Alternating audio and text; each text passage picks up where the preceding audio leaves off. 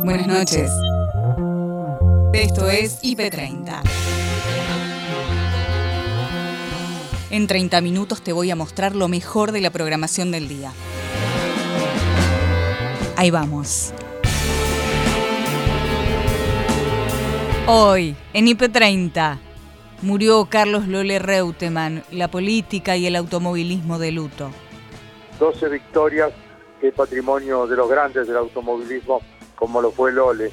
Vuelvo a repetir, era muy respetuoso, muy respetado y había que saber sus tiempos porque él le interesaba estar concentrado en lo que hacía en los momentos de competición, pero era muy atento y muy amable con todo el mundo, ¿no? Todos podemos ser víctimas del grooming. Vulnerada, manipulada, va al encuentro y Jonathan Luna la asesina. Y ahí yo te lo resumo hoy, pero ese camino fue un camino muy largo donde uno vio un montón eh, de agujeros legales que tienen que ver con que el abuso concretado tiene una pena que es muy baja, entonces el grooming no pudo tener una pena mucho más alta.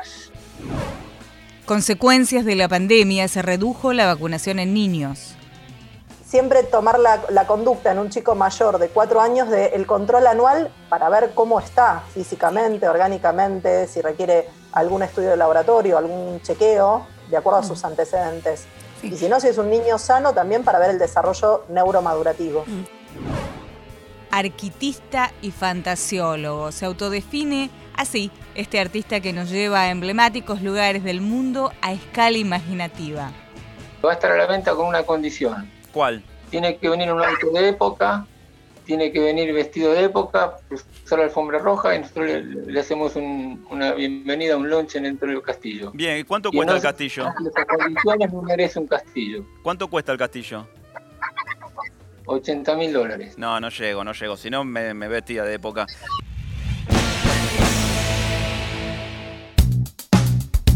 Miércoles de lluvia cargado de información, lo destacado, lo que tenés que saber con la perspectiva justa, está en IP Noticias Edición Central. Gabriel Sued, Noelia Barral Grijera.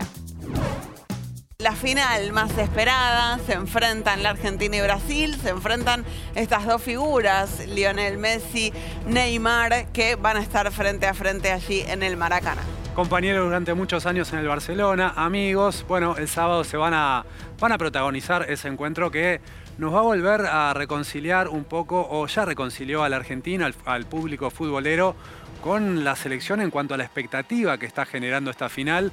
Veremos cómo sale, por supuesto, la Argentina y Brasil, que es un duelo con mucha historia. Vamos a repasar algo de la historia de ese duelo futbolero que le da el marco a lo que va a ser una final Impresionante, digo impresionante porque es de alguna forma la final que no se dio en el año 2014. Absolutamente. Recuerden ustedes, Brasil eh, como local en esa Copa del Mundo, Argentina llega a la final, Brasil pierde en la semifinal con Alemania y se vio frustrada esa gran final que era la final esperada. Se vio frustrado nuestro campeonato del mundo. Bueno, sí, sí, eso también.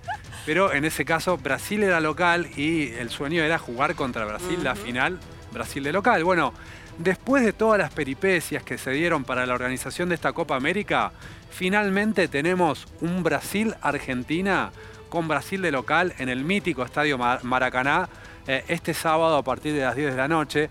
Vamos a repasar, como les decíamos, cuál es el historial y cómo llegan a este partido Argentina y Brasil. Fíjense ustedes, bueno, Argentina, lo sabemos todos, ha ganado dos Copas del Mundo en su historia, eh, tiene 14 Copas América, en eso está mejor que Brasil, que tiene 9 Copas América nada más. Brasil es pentacampeón. Cinco campeonatos del mundo, no hace falta que les diga quién está mejor. claro. ¿Cómo estamos en el historial? Bueno, el del sábado va a ser el partido número 107. Hasta ahora viene parejo, pero Brasil saca una luz de ventaja. Ganó 43 de los partidos disputados hasta ahora. Argentina ganó 38, 5 eh, partidos de ventaja, y hubo 25 empates en 106 partidos. ¿A quién le importa la historia si el sábado le ganamos a Brasil en el Maracaná? A nadie, por queda supuesto. Enterrada queda absolutamente borrada la historia. Vamos a conectar con eh, nuestro especialista en deportes, uno de los especialistas en deportes del canal, Patricio Insúa. Buenas noches, Pato. Queremos que nos cuentes cómo llegamos a este partido, qué podemos esperar, qué ha pasado hoy con este grupo que ayer lo vimos festejar muchísimo en ese vestuario. Hola Noé, hola Gabriel, ¿cómo están? Así es, hubo mucho festejo, el seleccionado argentino llegó pasada largamente la medianoche de Brasilia al hotel, más de las 2 de la mañana, así que hoy hubo poco movimiento, los jugadores que eh, disputaron, aunque sea algún un par de minutos en el día de ayer, no estuvieron entrenándose, se quedaron en el hotel, hubo algún movimiento regenerativo para los futbolistas que no tomaron parte del encuentro, por la tarde volaron a Río de Janeiro, ya está en Río de Janeiro el seleccionado, ahí van a cenar, ahí van a descansar y ahí van a empezar a preparar el partido del sábado. Como decían ustedes, la gran final en el Maracaná contra Brasil, un clásico sudamericano como tal.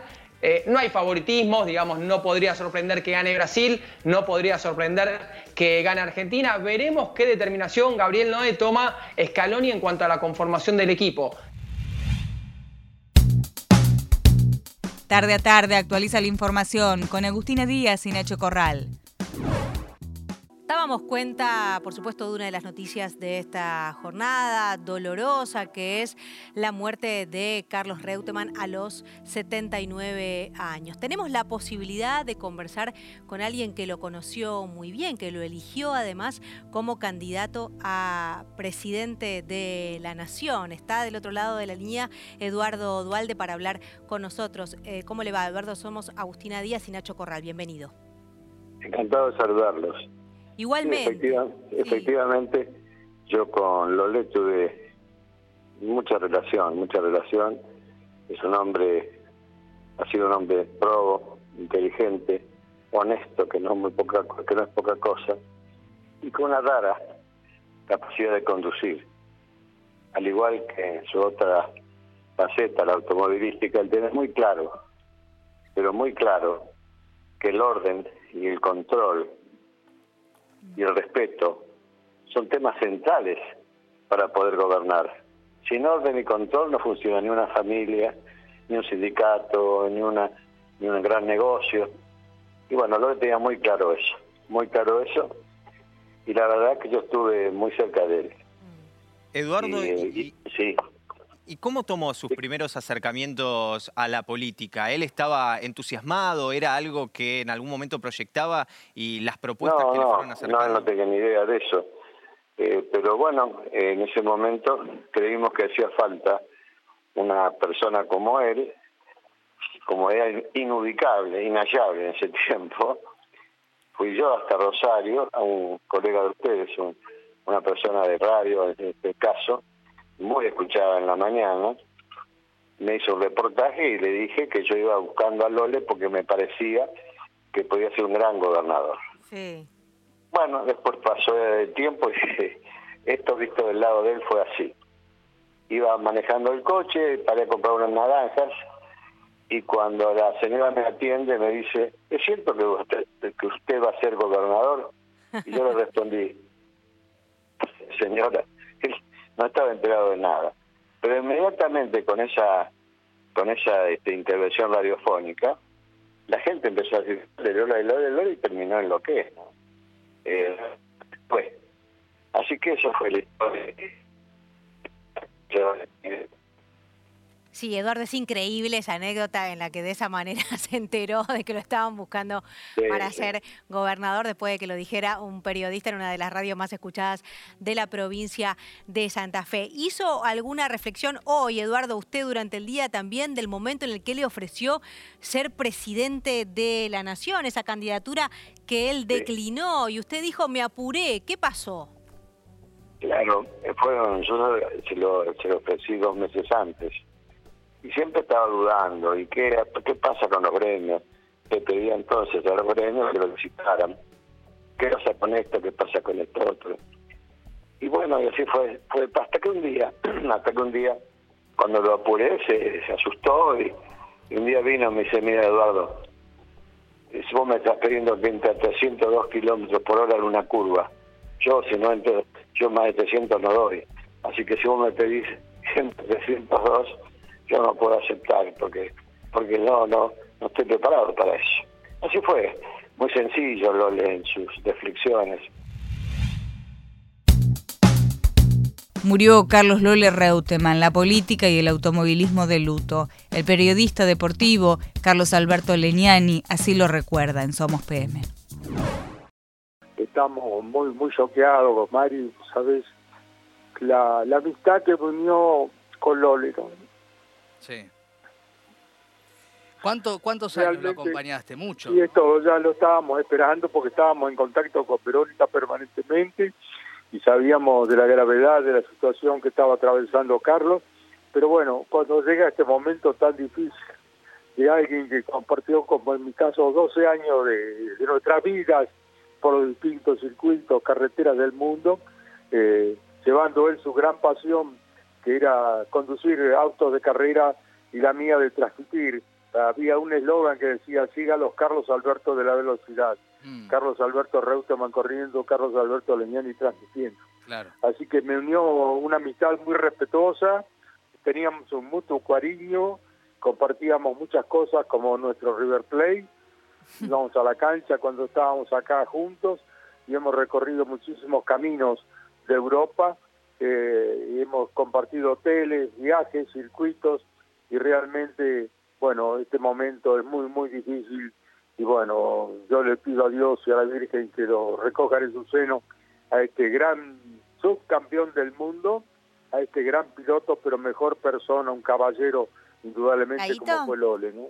Sí, Caito, ¿qué tal? Ana te saluda. Eh, pensaba, ¿no? Cuando Maxi señalaba, ¿no? El recorrido, el acompañamiento, digo, desde tu profesión, ¿cómo, él, cómo era él, ¿no? Desde lo profesional eh, en su carrera, ¿no? Que llegó tan lejos, digo, y, vos poder compartirlo en ese tramo, verlo de cerca, digo, su personalidad, también destacábamos recién acá, su carácter, eh, digo, dentro y fuera de la pista, ¿no? ¿Cómo, cómo se lo veía? Bueno, te digo, Mariana, eh, era una persona muy respetada, muy seria, muy respetuoso de los demás, pero muy respetuoso con, consigo mismo.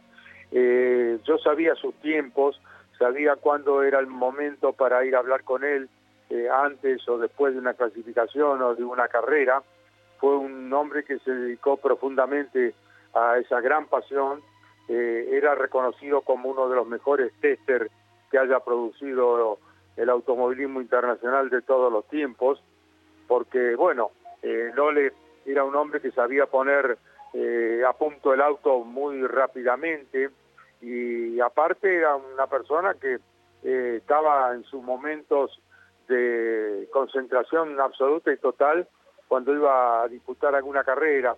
Eh, yo compartí horas arriba del auto, hablaba poco, él cuando salíamos algunas veces a la ruta, eh, yo manejaba y él iba leyendo, eh, se dedicaba mucho a lo suyo y era muy, muy, muy, muy, muy, este, ¿cómo diría? Una persona muy seria, muy respetuosa y muy respetada por todo el mundo, ¿no es cierto? Y bueno, tuve la suerte de compartir sus victorias, haber sido en Nürburgring, donde ganó él en ese histórico circuito, eh, donde Fangio hiciera la carrera más importante que se haya visto de la Fórmula 1 ganando un campeonato. Ganar aquella carrera, estábamos Loli y yo solamente en Nürburgring, haberlo visto ganar en Monte Carlo, transmitiendo frente a Reñero y Grigeli, y las otras carreras que ganó él. 12 victorias, que es patrimonio de los grandes del automovilismo, como lo fue Lole. Vuelvo a repetir, era muy respetuoso, muy respetado, y había que saber sus tiempos, porque él le interesaba estar concentrado en lo que hacía en los momentos de competición, pero era muy atento y muy amable con todo el mundo, ¿no? Roxana Domínguez, de la ONG Mamá en Línea, conversó con Paloma Boxer sobre la problemática del grooming y cómo erradicarla.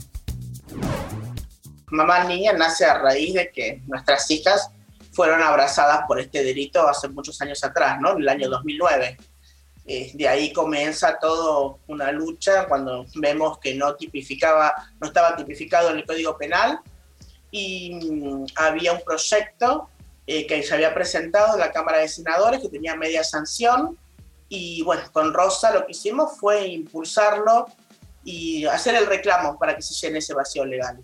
La verdad que nuestras hijas, si bien nosotros desconocíamos todo lo que es este proceso de sistema de navegación donde nuestros chicos interactúan, eh, sabíamos que, bueno, la educación era el camino para esto, así que lo que hicimos fue educarnos y no solamente con el tema del sistema de navegación, sino con esto de tener una conciencia ciudadana, ¿no? no esperar a que te pase para poder entender y hacer un reclamo para llenar ese vacío legal. Y ahí fue cuando en el 2013 se sanciona la ley 26.904 que tipifica el delito de grooming en el Código Penal, si bien hay que hacerle todavía algunas correcciones, pero fue un gran avance, un gran paso que se dio ese año. Muchas veces como adultos tendemos a ver las cosas positivas que nos ofrece Internet, ¿no? La posibilidad de conexión, algo que sobre todo estos, estos últimos años con la pandemia eh, se volvió muy importante por estar desde nuestra casa hablando con conocidos. Pero claro, Internet también da la posibilidad de interactuar con desconocidos sin saber quién son, sin saber cuántos años tienen, sin saber eh, qué pretenden de nosotros. ¿Cuál es el riesgo que pueden enfrentar eh, los chicos hoy en Internet? Y en realidad todos somos vulnerables dentro de lo que es este sistema. Eh, lo que hay que entender es que los chicos son mucho más vulnerables. Y este, hay un anonimato que después resulta ser un falso anonimato también, donde se permite la creación de estos perfiles falsos, pensando de que no los van a poder encontrar y hoy sabemos que sí se puede encontrar quién está, digamos, acosando, manipulando, estafando o dañando del otro lado a otra persona. Eh, y eso facilita, digamos, dentro de lo que son las redes sociales por, la, por las políticas de, convivencia que tienen ahí. Pero mm, la realidad es que eh, sí, todos somos vulnerables y los riesgos que podemos correr es grooming, delitos sexuales contra menores en Internet, que tienen ciertas características. Si la distancia lo permite, estamos hablando de otro tipo de delitos, es la antesala a otro tipo de delitos, como lo es el abuso concretado y en muchos casos la muerte, como fue el caso de Micaela Ortega en la provincia de Buenos Aires. Y bueno, que hoy Mica se ha convertido en ley, que es la ley 27590, que llevamos adelante este programa de concientización, capacitación y erradicación del delito de grooming. Hablamos de erradicación porque como mamás que hemos transitado esto, sabemos que es un delito que se puede prevenir a través de la educación. Es fundamental educarnos en esta era digital. Y bueno, estamos tratando de hacer la implementación como podemos, digamos, claro. Vos hablabas de, Micaela, ¿no? Y su, brutal asesinato por, por, quien ella creía era un par de su edad y terminó siendo un adulto con, con las peores intenciones fue una suerte de parteaguas, ¿no? Creo que eso fue como una alarma para la sociedad de esto del grooming es en serio. Que, que empiece online o que empiece a distancia no lo hace menos serio porque puede, puede terminar de la peor manera. En los tres casos que hemos vivido así muy de cerca que nos ha conmovido, a mi hija la contacta un perfil eh, de hombre que resultó ser una mujer y que estaba en el exterior. A la hija de Rosa la contacta un perfil de hombre eh, de un chico que resultó ser el hijo de su jefe. A mí la contacta Jonathan Luna bajo un perfil falso, haciéndose pasar por Rochi de River, una par, eh, y va al encuentro. Daniel Catalano, secretario general de ATECABA, habló en redacción IP con Leandro, Andrés y Patricia sobre la necesidad de abrir las paritarias nosotros desde la CTA de los trabajadores veníamos justamente discutiendo con el gobierno la necesidad de que eso suceda, porque la inflación hace que nuestros sueldos no, puedan garantizar las dos comidas diarias. No importa el rubro que, vos mires, la, verdad es que la inflación se lo está comiendo todo, así que vemos como muy importante que se puedan abrir todos los marcos paritarios y que se pueda empezar a generar una mejora salarial para evitar la catástrofe económica que estamos sufriendo los y las trabajadoras. Hay, hay, indicios que dicen que el, empleo este, público sigue estable, sigue creciendo, pero sí hay un marcado descenso de cuál es el ingreso del sector público. ¿Esta información es correcta? Sí, lo que pasa es que hay que ver de qué sector público estamos hablando, porque si vos mirás, los municipios son los salarios más bajos de la República Argentina. En muchos distritos municipales conviene quizás a veces eh, trabajar a través de algún plan social eh, que tenga el Ministerio de Desarrollo de la Nación que el salario. Hay municipios que pagan entre 7 mil y 15 mil pesos mensuales de, salario.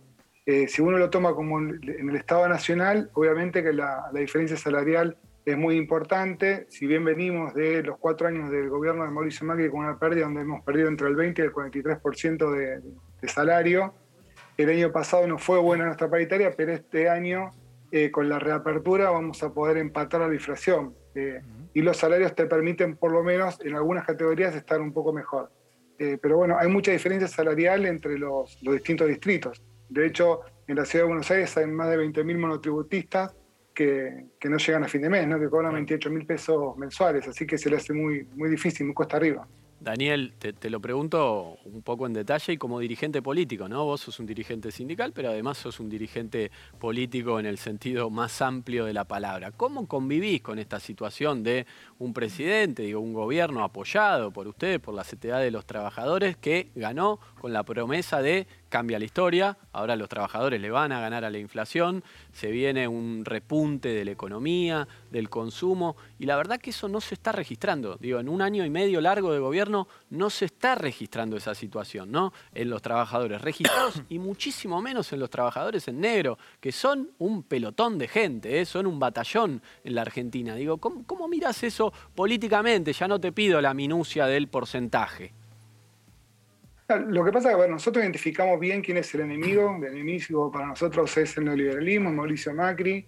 Eh, y, una vez que uno identifica el enemigo y además se puede eh, centrar en que estamos en una pandemia mundial que lleva más de un año y medio de, crisis internacional, eh, hace que tengamos que ir de manera permanente regulando cómo ir acompañando y cómo ir trabajando para poder seguir esta situación. Esto solamente se explica porque hay una pandemia internacional que genera esta catástrofe mundial eh, y que nosotros no, estamos en centro de eso. Y lo otro es, tenemos muy claro dónde no tenemos que volver, no tenemos que volver más a, Macri, tenemos que, garantizar que haya un gobierno popular que vaya generando derechos y se hace muy difícil.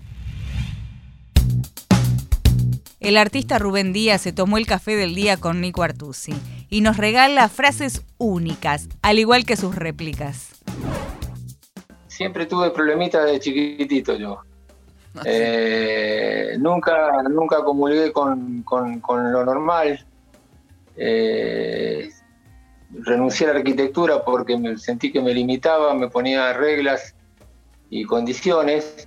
Y vos dijiste, más que arquitecto, artista, porque para mí artista es más que arquitecto, eh, porque tiene más libertad. ¿Quién le dice a Minujín esto está mal? Nadie. Puede decir me gusta o no te gusta. Claro, La arquitectura te condiciona y te marca reglas. Entonces la idea es, ¿por qué no traer a la Argentina lugares del mundo que la gente, mucha gente no va a poder conocer nunca, tal vez? En una humilde escala, pero sí generar fantasía, ilusión. Yo creo que ah, primero era arquitecto, después me hice arquitista y ahora soy fantasiólogo. Ahí está, fantasiólogo, está buenísima esa. Ahí podemos ver en pantalla el obelisco, recién veíamos el Arco del Triunfo, la Torre de Pisa, la Torre Eiffel. Sé que también este, sos un gran viajero. ¿Es cierto que, recorriste, Rubén, más de 120 países a lo largo de tu vida?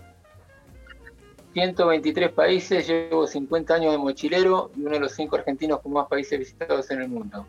Uno de los Nicaragua en guerra, un estado, eh, manifestación en Nepal, un tumulto.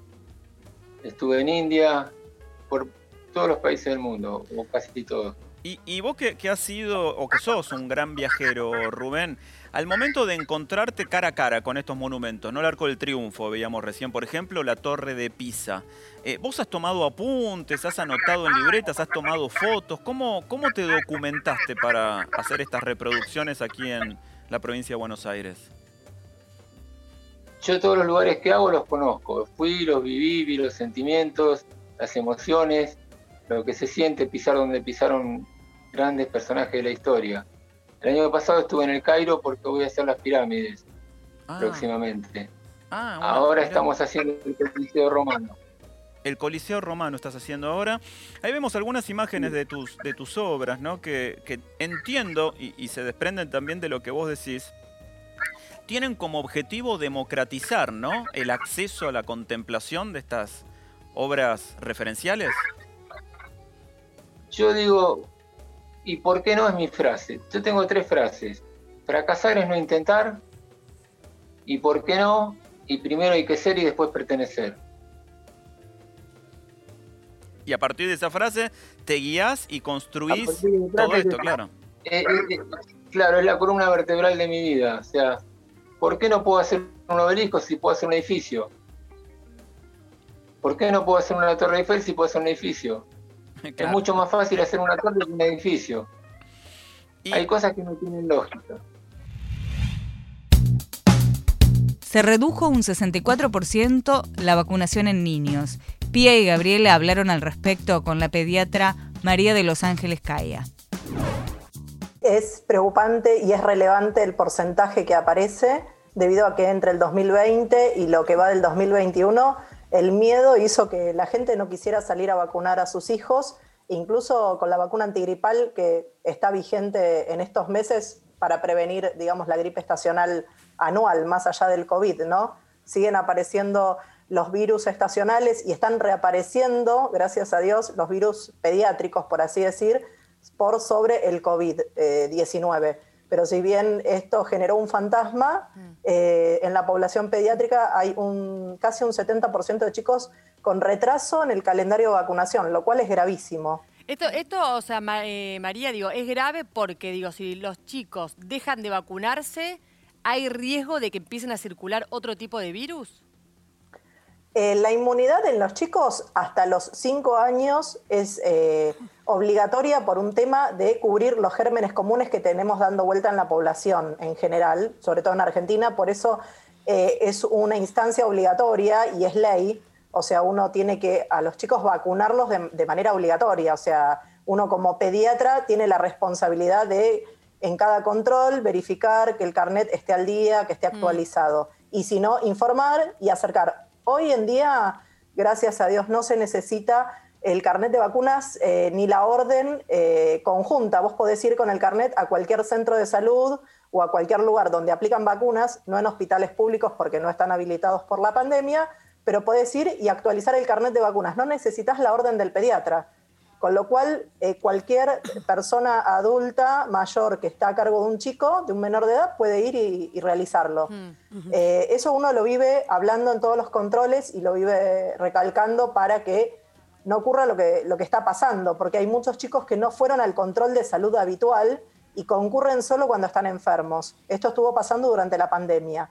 Y muchas veces en la guardia nosotros hacemos también el énfasis en la instancia de cuando el chico está enfermo, de que si no tiene el carnet de vacunas al día, cuando termine el proceso del, cuadro que tiene, vaya y, lo realice. Mm.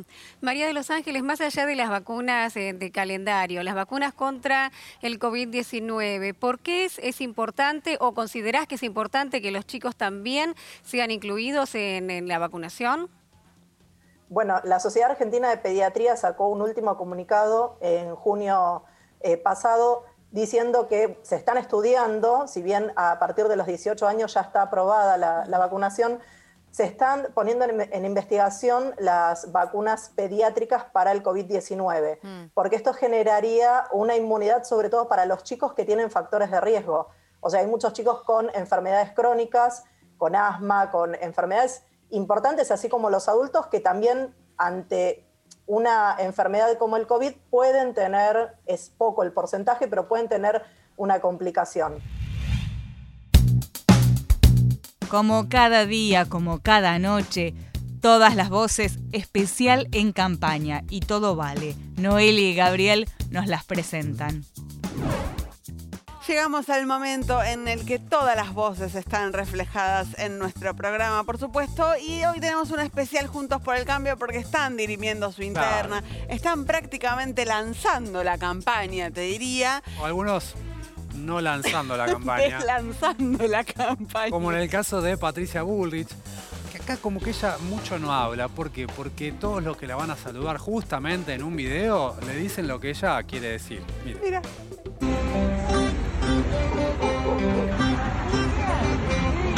Sí, Patricia. Diosa. Mirá cómo la saludan. Pero lo que me gustó Ella anda en después, que no te bajas del 23. Que no se baja del 23. No te bajas. Por favor. gracias. Pero esto, ella lo dijo eh, ayer. ¿qué- Previo a la reunión con la reta. Gracias por tu grandeza. Bueno, a- a- así es fácil caminar por la calle, Pero ¿no? no le hablen sin barbijo en su cara, me da cosa. Están todos vacunados, no verían gente grande. Bueno, vamos a, a la siguiente, vos. Porque esto- Horacio, le dicen. Imagínate. Chau, Hora- Horacio no les importaba. No. Chau, chau. No, no, no.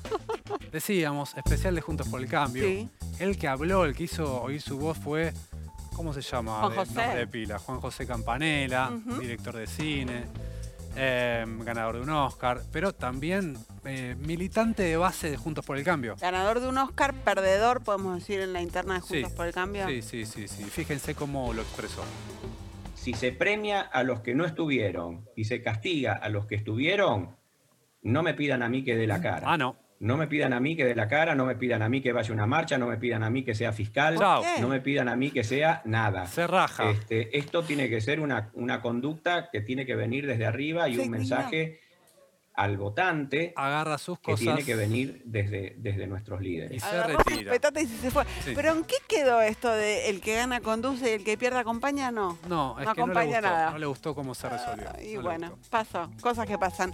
Otro que está Todavía ahí. no está, no, no, no No, está perdido. no, no, no, no lo iba a dar por perdido. Está negociando. Quizás, pero de claro, qué manera pierde, me parece. Pero bueno, es Jorge Macri que, bueno, eh, publicó un La videíto. juventud que acompaña a Jorge Ahí Macri lo está. Publicó haciendo una distinción muy particular sobre su nombre y apellido. Presten atención. A ver.